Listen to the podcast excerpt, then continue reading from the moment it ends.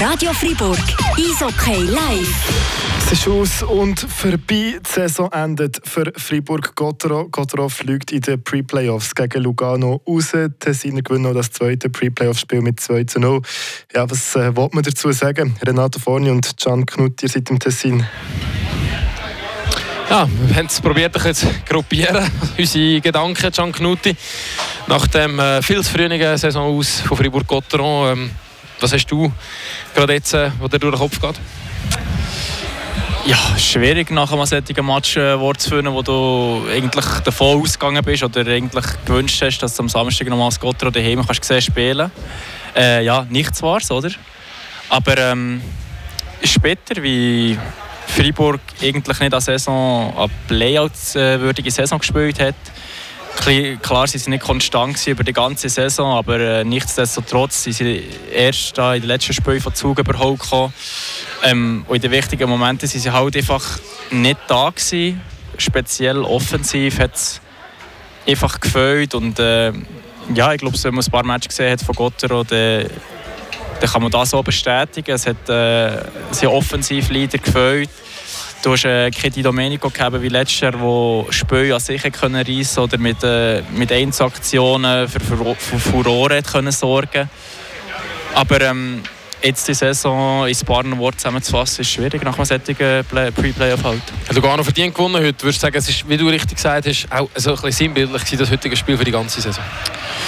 Ja, Freiburg äh, sehr schnell unter Druck gekommen. Wirklich, Lugano hat das super gespielt am Anfang. Ähm, ohne Druck, also eben, sie haben ohne Druck aufgespielt, sie sind extrem äh, mit einem hohen Pressing sind sie gekommen, haben Freiburg so unter Druck gesetzt, sie haben Böckverluste provoziert und äh, je länger das Spiel gegangen ist, ist Freiburg auch nervöser gekommen. Sie haben gute Abschnitte gezeigt, eben, wie du siehst, über die ganze Saison sind gute Abschnitte gezeigt, aber nichts wo dann äh, zum Goal umgemünzt werden und äh, ja, es ist wirklich bitter und auch gerade speziell für David Dearne ist es nicht würdig, so müssen oder ja, dürfen abzutreten. Ein Riesenmatch, hast du gezeigt. hat wirklich noch einmal, man hat gemerkt, das ist jetzt das letzte Aufbäumen sozusagen von ihm. Hat im dritten Drittel noch alles gegeben.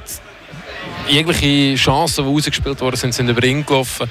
Ähm, ist da jetzt auch gerade von den Spielern äh, applaudiert worden, es wird diskutiert, John Gobi mit dem äh, Hubert Weber, wird da sofort eine äh, Entscheidung getroffen, ja oder nein, das sind alles Spekulationen.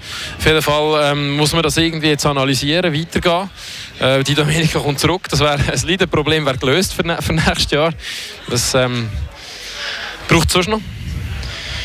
Ja, was braucht es sonst noch, äh, das ist eine Frage, die man sich jetzt über die nächsten Tage, nächsten Wochen muss stellen hat so genug Zeit über den Sommer.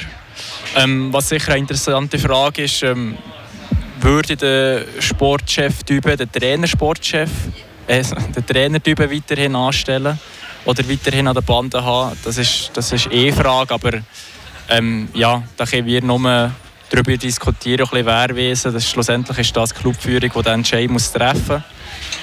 Ähm, aber ja, der Grobkern des Teams bleibt zusammen. Die Ausländer, was dieses Jahr der Schwachpunkt war, wird sich ändern. Ähm, ja, eben. Fribourg-Gotteron ähm, hat, ist, ist viel zu früh draußen, ähm, hat das Ziel gehabt, in die Playoff zu kommen, das Minimal, absolute Minimalziel. Ich glaube, das kann man sagen, das ist ein Minimalziel, das ist klar verfehlt worden jetzt. Ähm, setzt man mit anderer Rhetorik, wenn man vom Meistertitel redet, setzt man da vielleicht sich auch selber ein stark unter Druck? Ist es auch vielleicht etwas, wo, ja, wo, man, wo man sich selber ein bisschen auf, auflastet?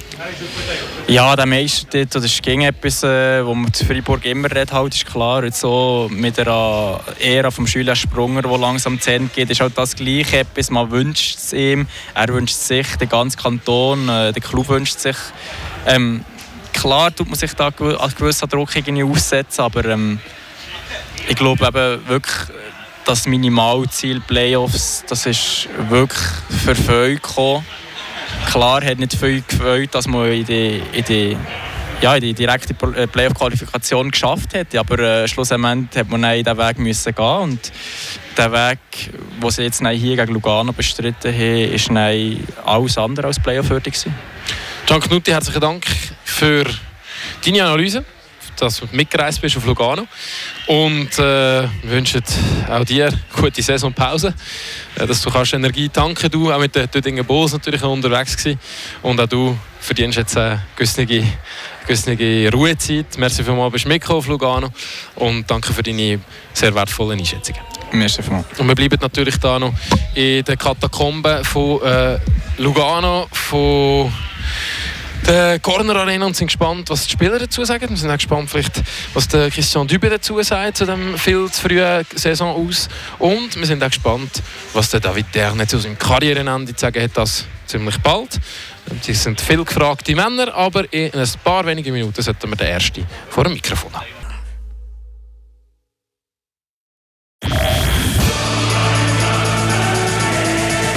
Radio Fribourg, Eishockey live.